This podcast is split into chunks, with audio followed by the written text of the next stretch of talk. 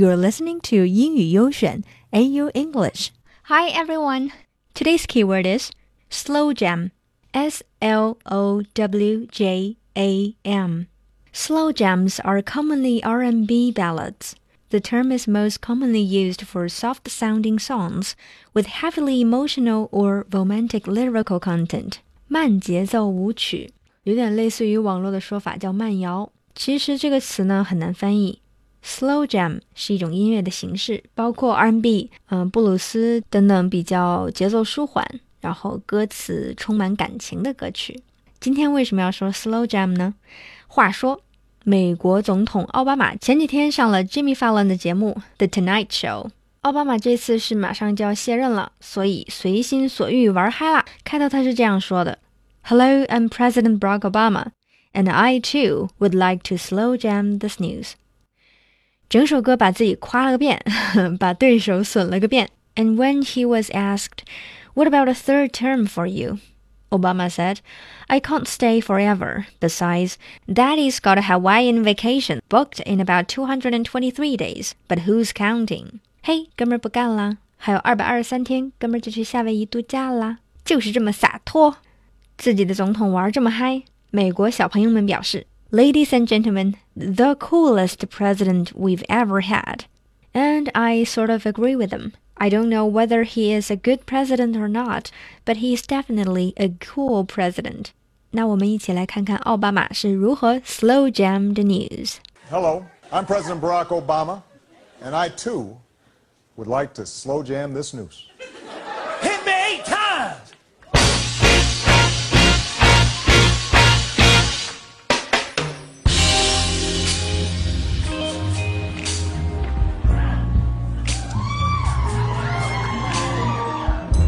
An honor and a privilege to serve as your president over the past eight years. When I first took office, our nation was facing one of the worst recessions in its history. Since then, we've added more than 14 million new jobs and lowered the unemployment rate to under 5%. Through the actions of my administration, we were able to stimulate the economy and get our country back on track. Um, President Obama stimulated long-term growth in both the public and the private sector. In 2008, the country wasn't feeling in the mood. It was too tired, stressed, said it had a headache. Barack lit some candles and got some silky satin sheets. Silky satin sheets now. Told the American people, yes, we can. Yes, we can. It's alright. He created tons of jobs for you and me. And he's got one more left for Hillary. As president, I'm proud of the many progressive steps our country has taken in recent years, both socially and environmentally. The United States has been a leader in developing clean energy to ensure the health of our planet for future generations. Thanks to the Affordable Care Act, an additional 20 million Americans now have access to quality health care. And same-sex couples across the country now have a constitutional right to marry. In short, climate change is real, health care is affordable, and love is love.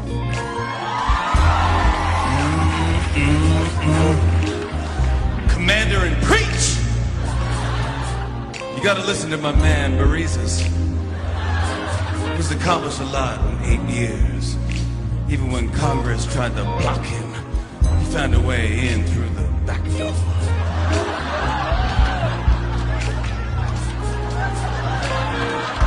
When Republicans gave him lemons, he made so much lemonade. Beyonce started calling him Baraki with the good hair. Rocky with the good hair. His first two terms ended in such a hurry. Wish he could go for three like my man Steph Curry. Now, now, there will be no third term. I can't stay forever. Besides, Daddy's got a Hawaiian vacation booked in about 223 days. But who's counting? That being said, the American people face an important decision this fall. The entire world is watching, and they look to us for stability and leadership. Now, I know some of the presidential candidates have been critical of my foreign policy. I don't want to name any names. He's talking about Donald Trump. But I believe it is of the utmost importance to work alongside other world leaders. That's why I signed the Iran nuclear deal. That's why we reopened diplomatic ties with Cuba. And that's why I negotiated the new trade deal called the Trans Pacific Partnership, or TPP. Now hold on there, Prez Dispenser.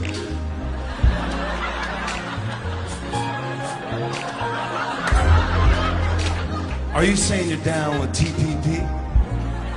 Yeah, you know me. Look, Jimmy, the TPP allows American businesses to sell their products both at home and abroad. The more we sell abroad, the more higher paying jobs we provide here at home. It's that simple. So, so what you're saying is this trade deal will help put everyday Americans back to Work, work, work, work, work, work. You put it back to work, work, work, work, work. You put it back to Work, work, work, work, work.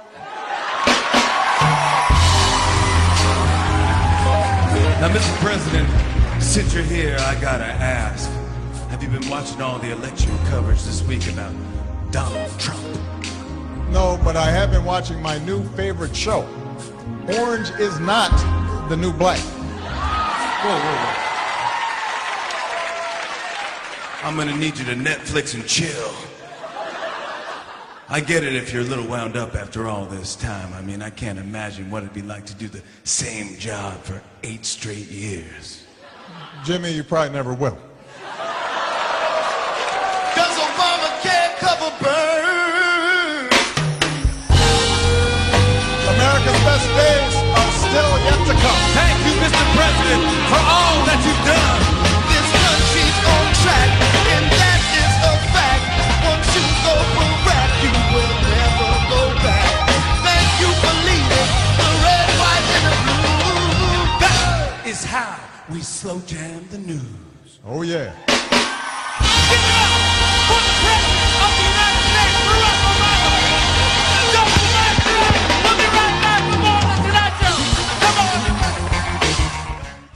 Talk to you next time.